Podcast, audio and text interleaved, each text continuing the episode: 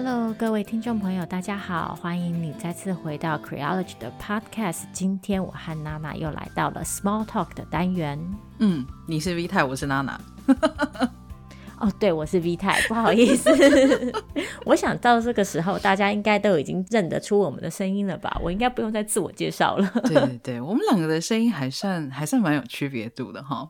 今天还是一如往常，我们在节目开始之前要来先谢谢一下，就是捐款跟留言给我们的朋友们。嗯，今天要谢谢的是甜甜圈还有夏元杰两位朋友。然后甜甜圈，你的留言之中提到，就是说希望我们有机会可以聊一聊男性的厌童情节。嗯，这个主题其实蛮有意思的，有机会我们确实会考虑来做一期节目，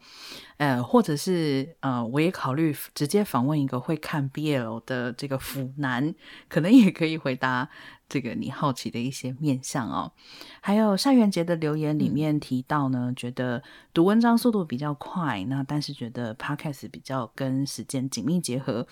嗯，没错，确实我觉得声音的节目跟那个文字算是各有利弊吧。其实像之前我们刚开始有考虑过要不要把我们。讲话的内容找一个软体翻成逐字稿，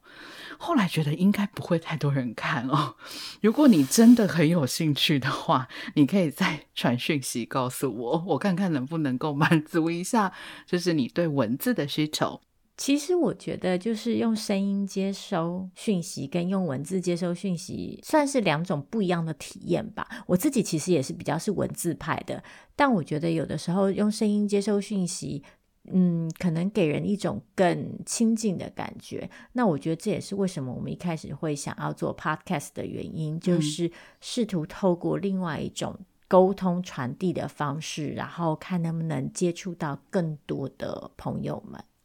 嗯，对，其实坦白说，我自己有时候现在回头去看我以前在 Creology 上面写的文章，都会觉得天哪，我以前为什么讲话这么冷淡？跟我现在在 Podcast 里面就是会笑啊，对不对？会跟你们开玩笑的感觉，应该是差很多。呃，另外有朋友跟我说啦，就说觉得我跟 V 太讲话的速度还算平稳，所以听 Podcast 的时候，他个人是开到就是一点二五倍速。然后他说，其实他是可以消化的，oh. 但也有朋友跟我说，觉得我们两个虽然说话比较慢，可是每一句话可能都需要比较长的思考时间，所以他说他也没有办法加快播放。可能如果你想节省时间的话，可以试试看加快播放的方法。或者是如果对我们的语速啊什么的有什么建议的话，也欢迎你跟我们说。因为其实我自己也一直在调整，有的时候呢会觉得，哎呀，语速好像太慢；有的时候又会担心语速太快的时候讲得不够清楚。那所以，如果大家可以在各种不同的方面给予我们回馈，我们都会很高兴。嗯，好，那今天的节目主题呢，其实标题看起来比较大。然后比较硬，是叫做欲望的不平等。可是其实今天主要我们是要从最近关于 Deepfake，就是这种换脸色情片的事件出发来讨论。我不晓得大家有没有跟到这个事情哦，就是所谓的呃，什么叫做换脸色情片？最早的时候，大家应该也都有玩过吧？那种简单的手机小 app 有没有？就是可以把你的脸跟猫的脸互换啊，或者是一张照片，你可以让它的嘴巴动起来。当然，这些早期的技术看起来很假，你一眼就会看穿、看破。但是现在这个所谓的 deepfake 的技术已经非常的进步，有的时候是饥渴乱真的状态，而也因此现在开始出现有一种色情片，是把一些女性的脸移花接木到就是其中色情片女演员的身上去，这样子。对，这个技术，其实当然不是今年才出现的。那这件事情之所以最近在台湾引起广大的讨论，首先是因为五月的时候有媒体刊登了篇长篇的调查报道，是访问了好几位台湾的女性当事人，包括了政治人物啊，包括了 YouTube 网红啊，嗯，那他们就是都有发现自己的脸被移花接木到色情片上面。负责制作跟散布这个色情片的是一个推特账号，叫做“台湾网红挖面”。那在这个账号跟群组里，就他们有经营一个秘密的聊天群组。你不只可以观看影片，你甚至还可以点菜，就是你可以分享说你希望看到哪位女性名人的影片，然后或者是你可以就是付钱，然后请对方帮你客制化制作你想要看的影片。那这当然就是也不只限于女性名人，像有些人可能就是前女友的照片啊，或者是你身边的女性朋友，那只要你提供了素材，对方都可以帮你制作这样子的影片。在今年十月的时候呢，警方破破了这个账号背后的经营者，那也是一位知名的网红。根据警方的报道，是他透过提供这样子的影片获利超过千万元台币。在事件爆发之后啊，当然就引起了很多讨论，包括嗯，对于女性跟对于我们的性别文化有什么影响？那很多人的着重点在于，就是所以我们现在对于这样子的行为有没有法律可以管束？那如果有的话，是哪些法律？如果没有的话，我们未来要怎么回应这样子的问题？或者是说，有些人的根本问题是我们需不需要回应？就是这到底只是一种正常的情欲展现，还是这是一种对隐私的侵犯，还是这是一种性暴力？嗯，在大家普遍比较把重心放在就是修法、法律管制跟限制的情况之下，我们今天的讨论想要稍微拉出来一点点，这也就是为什么今天的标题是这个的原因。因为我们呢，不只想要讨论这件事情的暴力成因或暴力元素，而想要从更上层一点的面向来讨论，就是关于欲望这件事情。就是我刚刚说的，这是一种单纯的欲望的实践吗？那我们的欲望应该要被管制吗？当我们个人的欲望和他人的意愿之间有所冲突的时候，我们又应该怎么看待？嗯。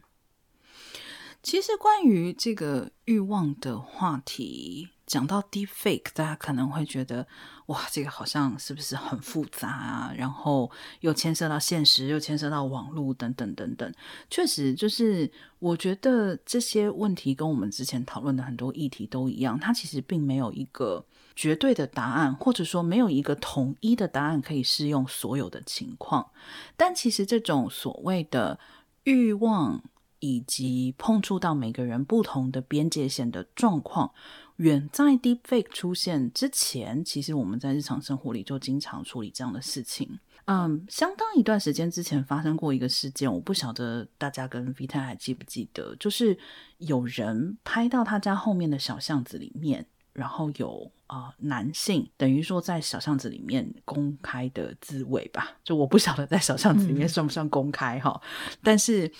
看到这起事件的当事人，他其实是拍摄了影片，并且他后来我记得应该是向警方去检举了这个人。这件事情其实就其实在一个很有趣的边界线上面，就是如果这个所谓在巷子里面自慰的当事人，他其实是认为没有人在看他，他认为他在一个非常隐私的地方去做这件事情。那有人刚好看到了，并且被他冒犯，他应该为此受到惩罚吗？当然，Deepfake 的影片会牵涉到，我觉得前提上面有一个问题，就是非当事人意愿，这个是一个绝对的，呃，违背当事人意愿的一种状况。就是很多这个所谓被移花接木的女性，其实是在完全不知情，当然他们也不可能会去同意。的情况之下，他们就成为了所谓这样子的色情片的女主角。嗯，可是确实在这之中有很多所谓欲望跟欲望究竟碰触到谁的边线跟禁忌，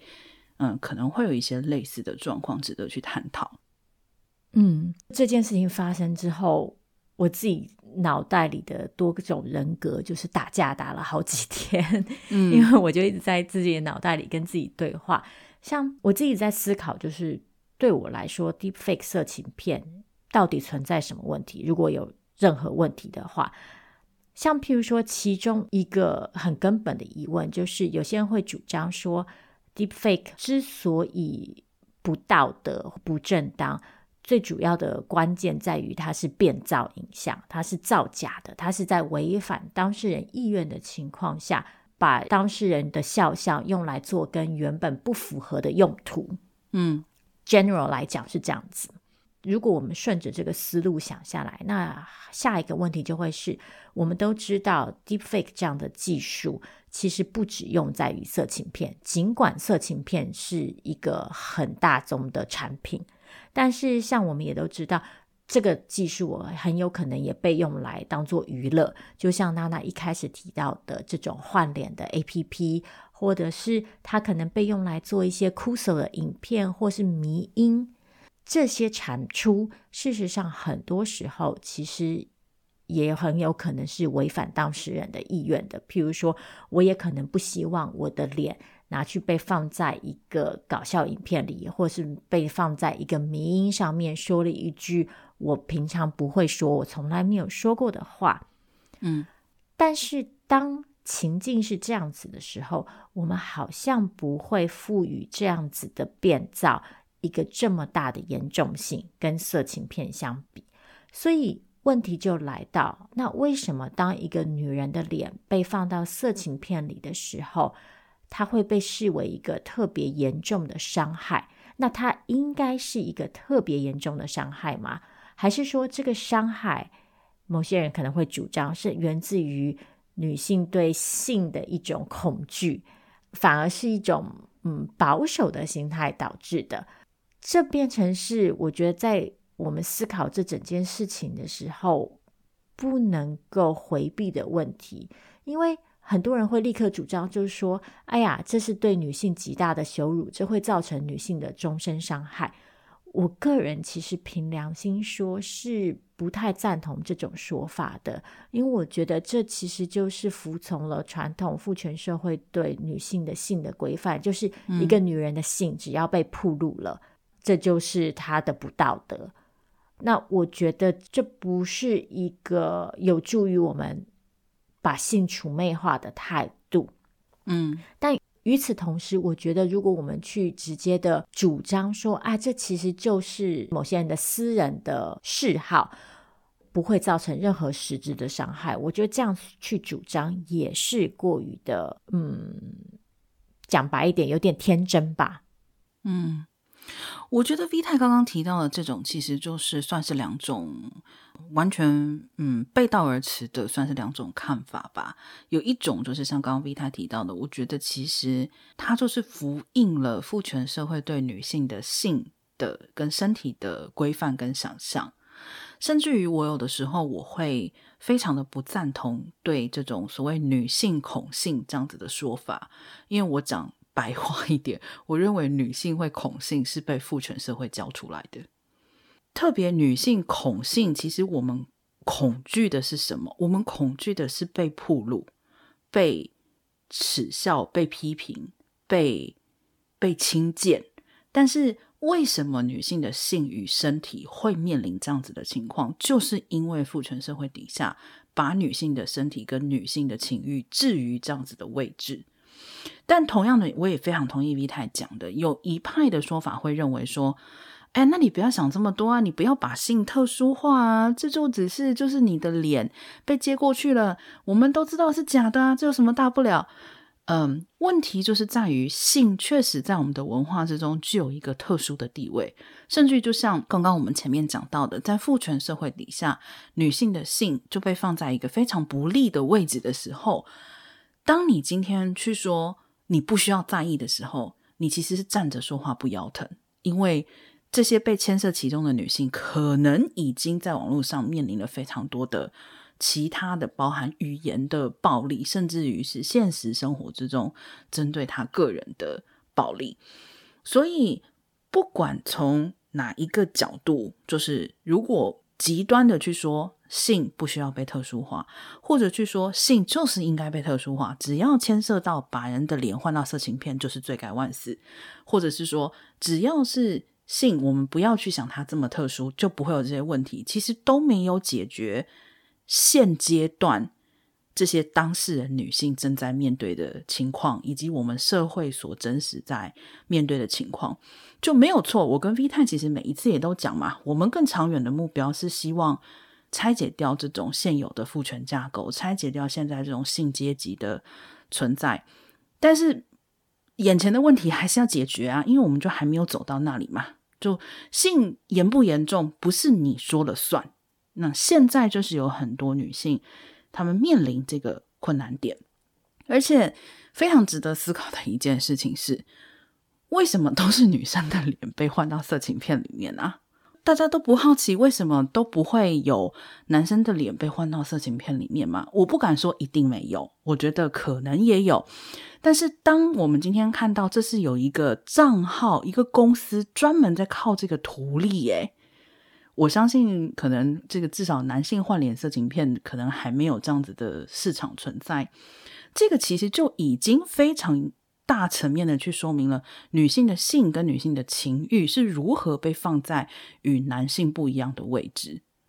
嗯，娜娜刚好提到了我下一个想要提出来的点，也就是提供大家一点背景资讯。有一间荷兰的网络安全研究公司呢，长期追踪网络上的各种 deepfake 色情影像。那这间公司在二零一九年的时候发布了一份调查报告。他们在这份报告中指出，网络上大概有百分之九十六的 deepfake 影片都是属于这种非合意的色情片，也就是当事女性没有同意，然后他们的脸。就被放到色情片里，在这些 deepfake 色情影片里，超过百分之九十的受害者是女性，而制作、跟观看、跟消费这些影片的呢，则主要是男性。嗯，另外一方面，这间公司也发现，就是网络上流传的 deepfake 色情影片的数量啊，从二零一八年开始急速增加，平均大概每六个月就会翻倍。那截至二零二零年的十二月为止，他们总共在网络上发现了超过八万五千支的影片。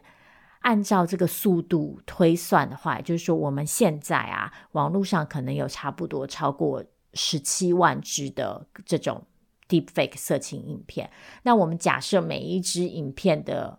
主角都是一个不同的女人。那就表示至少有十七万个女人是这件事情的受害者。提出这个数据的目的在于，我觉得这种嗯非常倾斜的性别比例，其实指出了一个很重要的现象，就是像 Deepfake 色情片这样子的产品，已经不能单单的被视为一个个人的性偏好。或是一个个人的性实践，或是一个个人的欲望出口。当一件事情里的性别比例如此倾斜，然后主要是由一个性别施加于另外一个性别之上的时候，我们其实就可以看到，它是一个社会现象，而且它是一个立基于性别身份而造成不平等的输出跟输入的性别现象。这个性别现象之所以可以存在，就势必跟我们现行社会里的性别文化还有性别权利分布有关，也就是白话一点说，在我们的社会里，女人被当成性的付出者，我们是展演性的那一方，而男人是消费跟操作性的那一方。在这个情况下，女性的性主体性就是不存在的嘛。或者是至少是被贬低到一个极弱势的位置之上。对，就是说，其实这个问题我们在之前也讨论过非常多次，然后我每一次都觉得这之中就是那个那个矛盾，就是让我觉得简直是不可思议。就是一方面，男性向女性索要他们的性，甚至于认为自己理所当然的有资格获得女性的性与身体。但是呢，只要女性的性与身体不是为他们所用，或者是不是符合他们的想象与期待的时候，这些女性的性与身体就会立刻的受到严重的批评以及攻击。所以，女性可以被动的接受追求，但是女性不可以主动的去追求男性。我相信这个到现在大家还是听得非常多嘛，什么女追男隔层纱之类的，这个其实都是一样的概念。当然，这个也牵涉到大家可以常常听到的，就是所谓的赚赔逻辑，就是把女性的性与身体放在这种赚赔逻辑底下，然后去告诉你说，你去怎么样子的展现是好的，然后你会得到奖励。如果你不这样去做，或是你做了某些事情，你会有损失，你会受到伤害，呃，你会被批评，会被攻击。其实这个兜来绕去，到最后其实就是利用父权制度底下的一套逻辑，去告诉女性说：“你听我的就对了，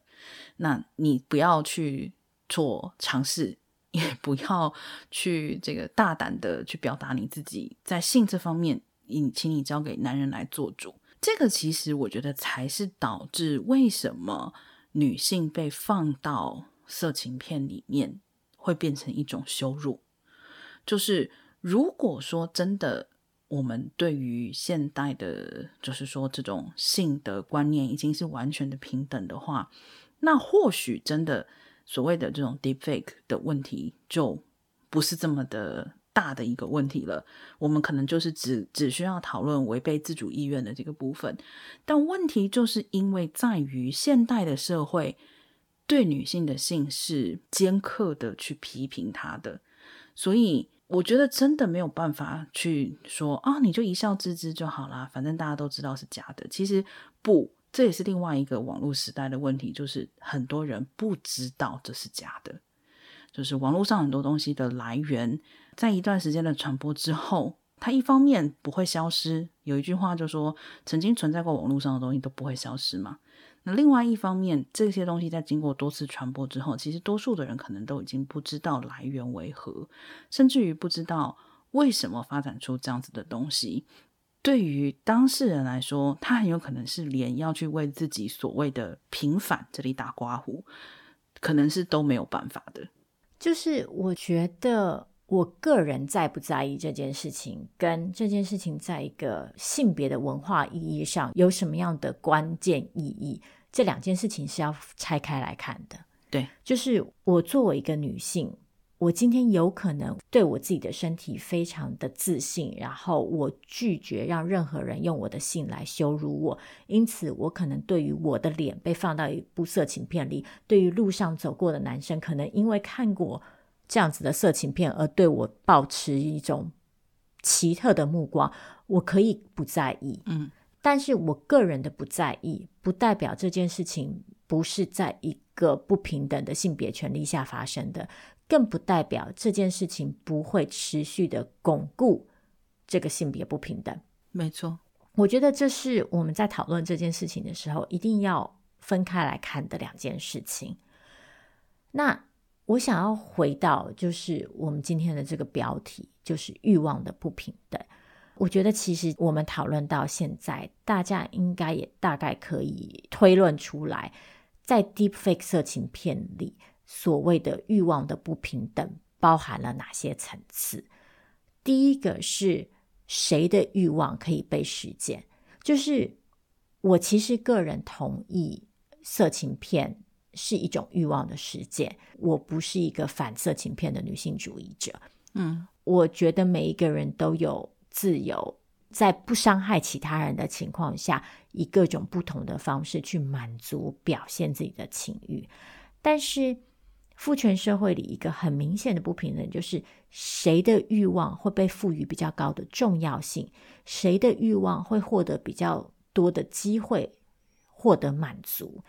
像这几年啊，其实很多人就会在讨论，就是男性遇到的求偶焦虑。像我们之前讨论那个非自愿守贞者的时候，其实也大概提过嘛，就是这个属于男性的焦虑，经常被特别的放大，然后被视为一种特别的严重的问题。那我不是说这个问题没有对男性造成伤害，但是我们。给予不同的欲望的比重确实是有差异的。像女性或是其他性少数，相对来说，我们的欲望就比较少获得同等的注意力。那当我们在表现、展现、追求、实践我们的欲望的时候，也经常会受到比较多的阻力。嗯，这是第一层的不平等，就是谁的欲望可以被实践。第二层的不平等，就是娜娜刚刚说的，女性的欲望经常受到父权社会规范的牵制，我们被规定只能用特定的方式去有欲望，或是去被欲望。我们甚至不能主动的欲望，我们只能被欲望。嗯，这个规范的过程当中，就让性成为一种可以用来羞辱女人的工具。就是一旦女人离开了这个被规范的、被许可的性的范围，女人就随时有可能受到攻击。第三层的不平等，就是我刚刚说的，这反映出来了整体社会的一个性别文化，也就是它巩固了男性作为性的消费者，女性作为性的付出者这样的一个角色设定。嗯，当我们持续的去看见 Deepfake 色情片这样子的一个现象不断的被复制、不断的被产生、不断的被强化的时候，这个性别文化。就会也不断的在这个生产的过程当中被重复。其实以我个人来说，确实我必须要讲的是，在 Deepfake 的影片之中，不管是不是色情影片，其实最为困扰我的就是违反当事人意愿的这个部分。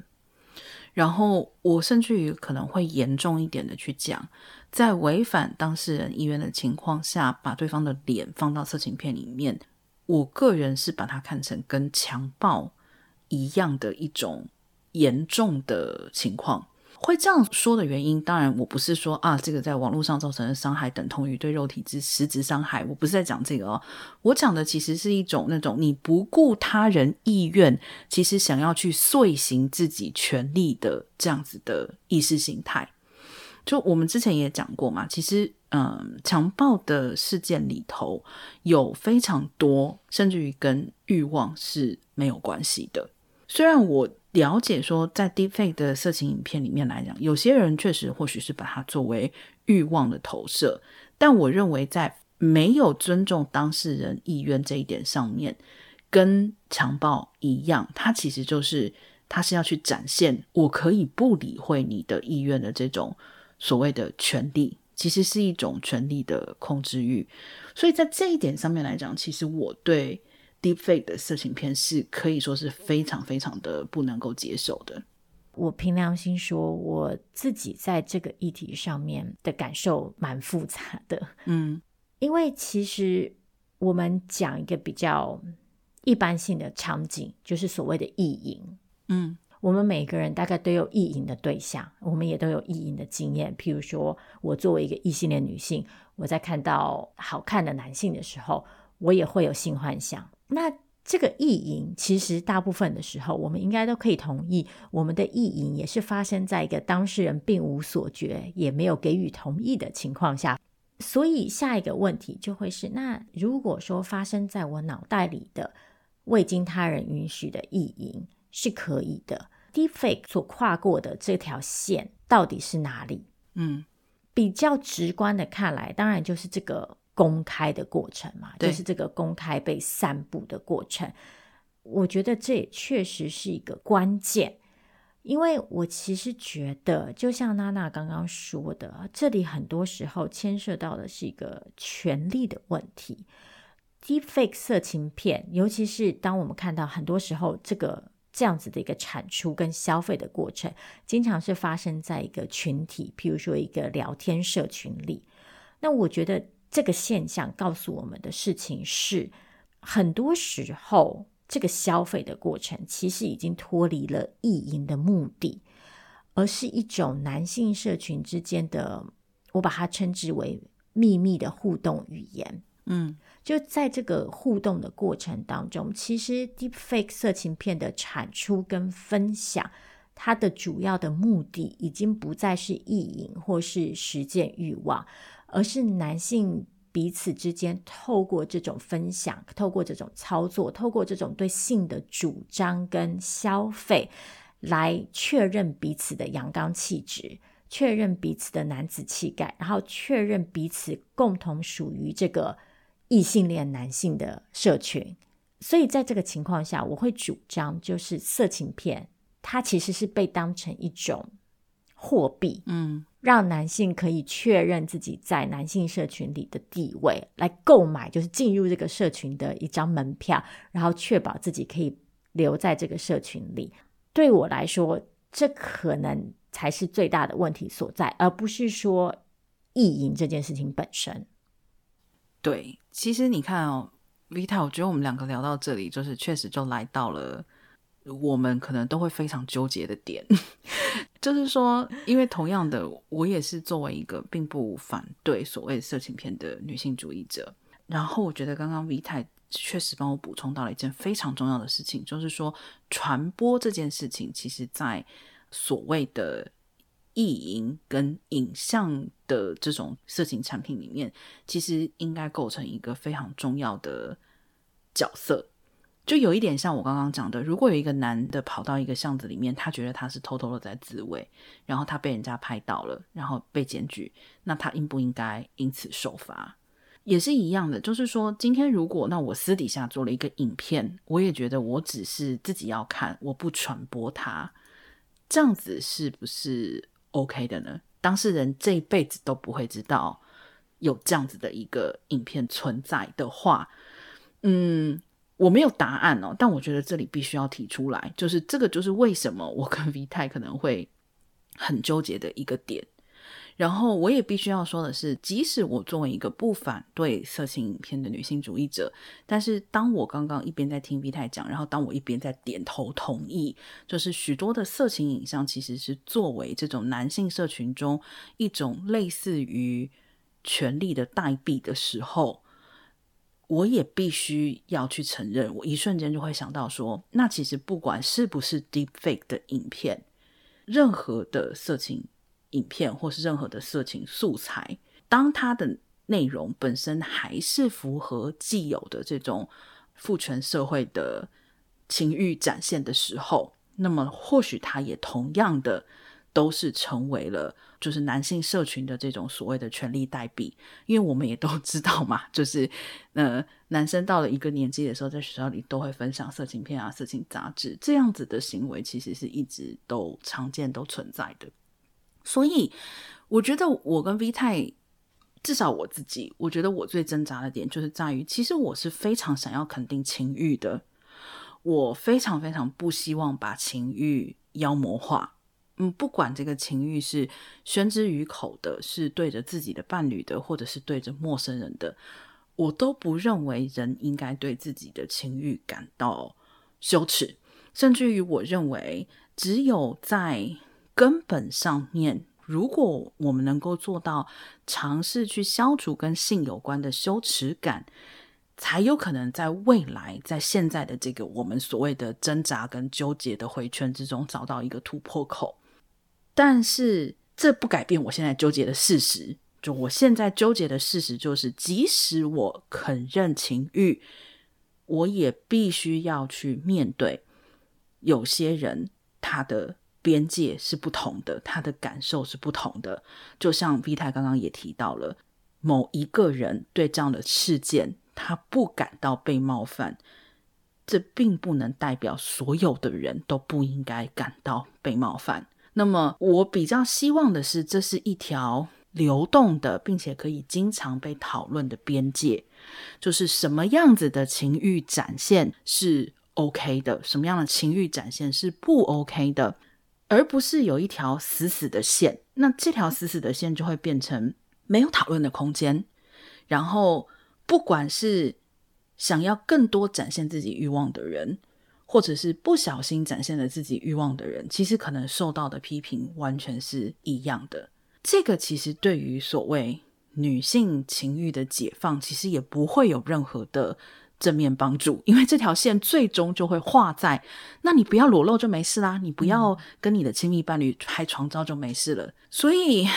我在一个程度上面来讲，就是觉得我们越不去讨论这种纠结，越不愿意去面对有这种纠结的存在的结局，就是让情欲的表达变得更困难。当然，有的时候我也会非常的生气，我也会说你们这样这样这样这样这样就是不应该，就是怎么样不 OK。可是更多的时候，我真的非常希望的是，如果你的情欲让别人受到冒犯，或是别人的情欲冒犯到你的时候，这个事情是有讨论的空间的，因为这是双向的。如果一个人的情欲冒犯到别人，什么时候冒犯到别人，冒犯到什么程度不能被讨论的时候，同样的，当你被别人的情欲冒犯的时候，也会欠缺讨论的空间。所以我在某个程度上真的很焦虑，就我好害怕我们画了一条线，然后觉得安全，可是其实这条线一点都不安全。我觉得我们在演那个晋级的巨人，你知道吗？就是我们围了一座墙，说我们只要这样这样这样就很安全。但其实不是的，就是没有那座墙，很多时候其实对沟通的成本很高，可能也不会因此你就在每一次的沟通之中都觉得你的被冒犯或者是你的冒犯得到了解答。但是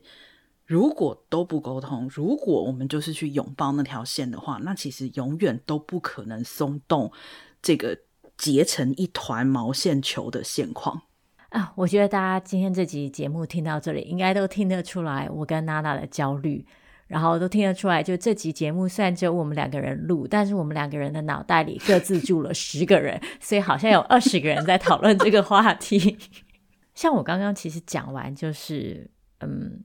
色情片作为一种男性货币之后，我马上脑袋里就想到，就是那这个时候应该就会有人问我。那所以，照你这样的说法，是不是所有的色情片都应该被禁止的？那色情片是不是就是错误的？或甚至是是不是男性对女性的性就势必带有一种原罪？就是如同某些女性主义者可能会这样的主张，但正好不是。我其实并不赞同这样子的路线，就是我并不认为色情片或是情欲是需要被整肃跟清理的。相反的，就像娜娜刚刚说的一样，我反而认为我们应该要打造更多的情欲讨论空间，然后我们应该要想办法看见更多不同的情欲展现方式、情欲实践方式，然后不同的性欲，包括不同的性倾向，包括不同的性癖好，包括不同的性跟性别之间的组合。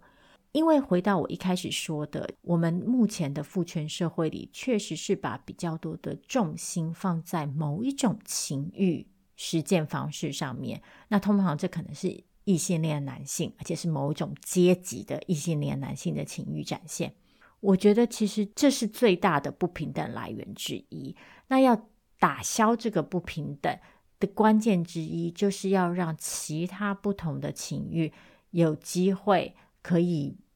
被实践，然后在被实践的过程当中，不会受到攻击跟贬低。像譬如说，这阵子在思考 Deepfake 事件的时候，我自己脑袋里另外做的一个小思考活动是，前一阵子大家都在磕 CP 的时候，我们也有触及到类似的讨论。就是假设今天因为我在磕 CP，然后我把我的 CP 的两个人的脸移植到某一个 BL 图案上面，或者是把它拿来做恶创，这样子的话，算不算是违反当事人意愿呢？如果当事人觉得受到冒犯了，他的冒犯是正当的吗？因为其实大家可以想象，在现在这个社会氛围里。确实是有很多人主张，就说啊，你怎么可以随随便便意淫，但是变造异男的情欲？尤其是在当事人已经主张自己是异性恋男性的时候，你怎么可以随随便便把一个男人放到一个同志的情欲想象里？那另外一群人则会主张说，你这样子是恐同。嗯，可能就会有人就很好奇，那所以在这个 BL 的情境里，跟在后续这个异性恋男性的色情片情境里，这两者之间的。差别是什么？我自己认为最大一个差别就是来自于当前社会里寄存的性别权力关系，也就是我前面说到的色情片或者说 d e f a k e 色情片这样的一个消费文化。嗯，它其实在复制的是一种很传统的性别角色关系。相对而言，在一个异性恋主导的社会里，同性情欲的展现其实很难去影响，甚至是削弱原本的异性恋男性的权力位置。我这边讲的比较没有那么肯定，因为我觉得这个权力的变化是一个动态状况。但我觉得普遍来说，在当前社会情境下，确实是这样子的。那我觉得这是最大的差异所在，也是基于这样子的理解，我才会主张说，当我们可以给更多不同的情欲，不管是同性的也好，异性的也好，一对一的也好，多人的也好。我们当我们给予更多不同的情欲展现空间的时候，才能够去平衡这个权力关系。当这些不同的性实践的权力位置是相对平等的时候，我们再去讨论下一步的自由、跟合意、跟互动方式、跟消费文化，我觉得才有可能给予我们更多的思考机会吧。对，所以我觉得我们已经有相当长的时间，其实也不能说相当长时间了。好像从节目开始以来到现在，我们其实真的从来都没有试图说想要去给予一个单一的答案哦。很多时候，我觉得真的如果有一个简单的答案，其实我们都想拥抱那个简单的答案。但真的很多时候，就是因为不存在这个简单的答案，所以嗯，必须其实要把。各种的可能性以及各种可能的影响，其实都讲出来。那其实像今天我们谈论到这边呢，我觉得也可以延伸来看一下，就是近年来有一些在网络上面的性别互动，其实会引起一些特别大的反弹。比如说像之前这个脱口秀事件，可能就是其中之一。还有就是，比如说像有一些所谓的网络性骚扰，那常常会有人就是在抱怨说，哦，女生在小题大做啊，说啊，就是是不是都不能开女人的玩笑之类的。一方面来说的话，就是我觉得这个中间有一个很大的因素点，还是在于因为女性长期以来我们的表达。不管与性有没有关系啦，但基本上都会被连接到你的女性身份这件事情，其实是一个 是一个长期的创伤。我必须说，就是有的时候真的早上醒来，如果今天是一个不太好的日子，今天自己心情也不好的时候，我真的第一件事情就会先想啊，我为什么生而为女人？但是讲真的是一种非常深刻的不愉快跟不平等。对，所以当很多时候。男生会去说你们大惊小怪啊，你们呃小题大做的时候，有的时候甚至于不见得是男生在说，有的时候可能其实女生也在说。这个其实我觉得，就首先可能就是忽略了一个历史性的问题吧。嗯，确实，但另外一方面，有的时候我自己也会担心，就是这样子的一个集体性的历史性的创伤演变到今天。我们好像产生了一种倾向，就是希望透过一种单一的，甚至我会觉得有时候甚至可能是更父权的方式去管制、去纠正、去平衡这些创伤跟不平等。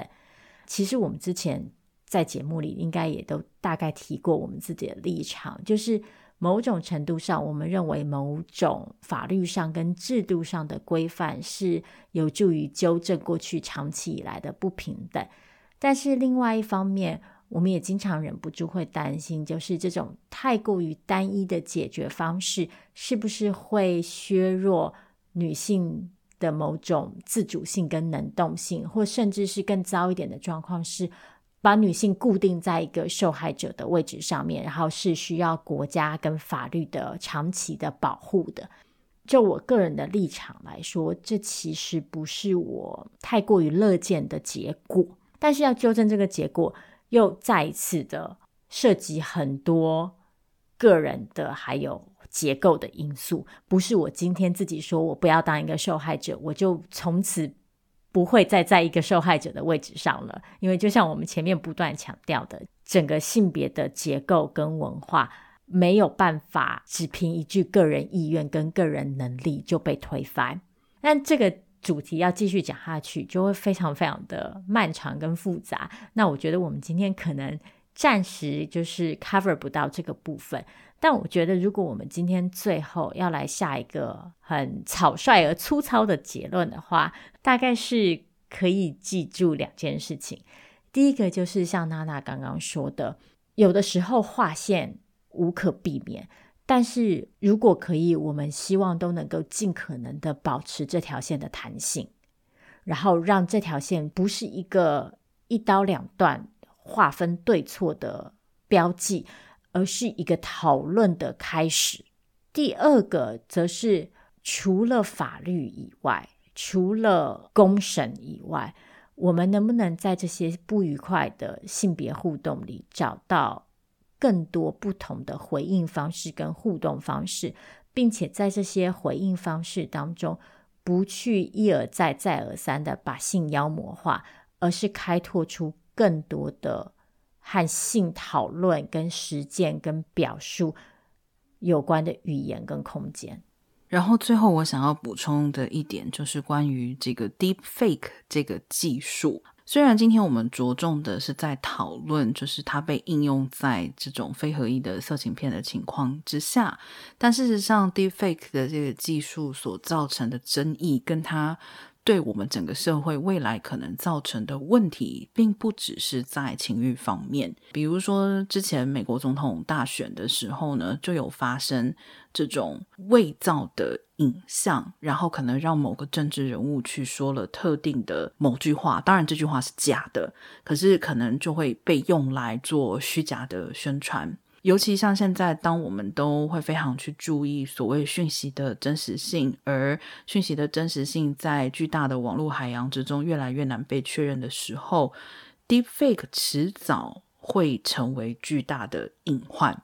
所以，不只是在情欲的层面，其实一个新的技术它如何被应用，是否需要被规范，如何被规范，其实确实也是非常值得我们关注的点。但是，如果说今天像这个 deepfake 的讨论，只是一昧的朝禁止使用来去做法律上面的预设跟延伸的话，那么可能也会忽略这个技术它可能存在的积极意义以及用途。所以，嗯，我觉得除了这个情欲的角度之外，大家也可以深入的去了解一下 Deepfake 这个技术本身的用途跟可能造成的问题。好，真的今天已经不能够再塞内容了，我们就先聊到这边。那非常感谢你的收听，我们下次见喽，大家拜拜。